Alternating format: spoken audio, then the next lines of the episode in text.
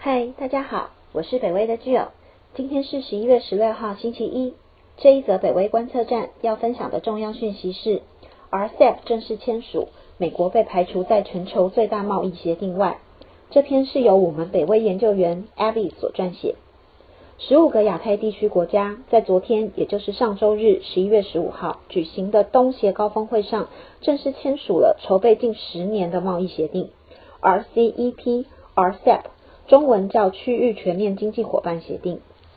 这个贸易协定将涵盖了近三分之一的全球人口数和 GDP，并将影响二十二亿的消费者，可以说是史上规模最大的自由贸易协定。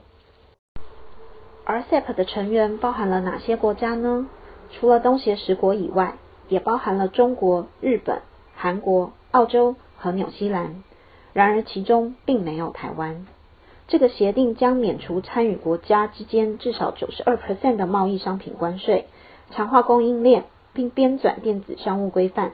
根据越南总理阮春福所说，RCEP 将会很快被签署国批准，开始生效，帮助经济在新冠危机后复苏。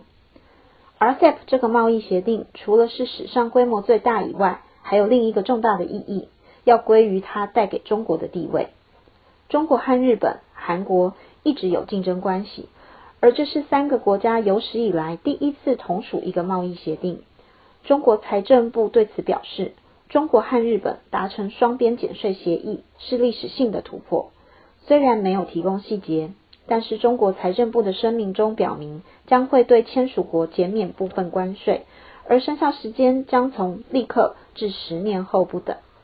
反观美国，在川普于二零一七年退出 TPP 协定后，现在又要面对一杯分不到的羹，如此一来，美国这个全球最大的经济体，似乎就这样硬生生的被世界上发展最迅速的区域排挤在外。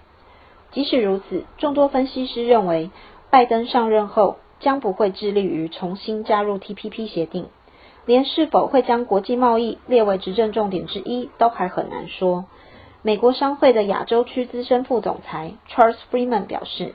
拜登在执政第一年，应该会把重心放在控制国内的疫情上。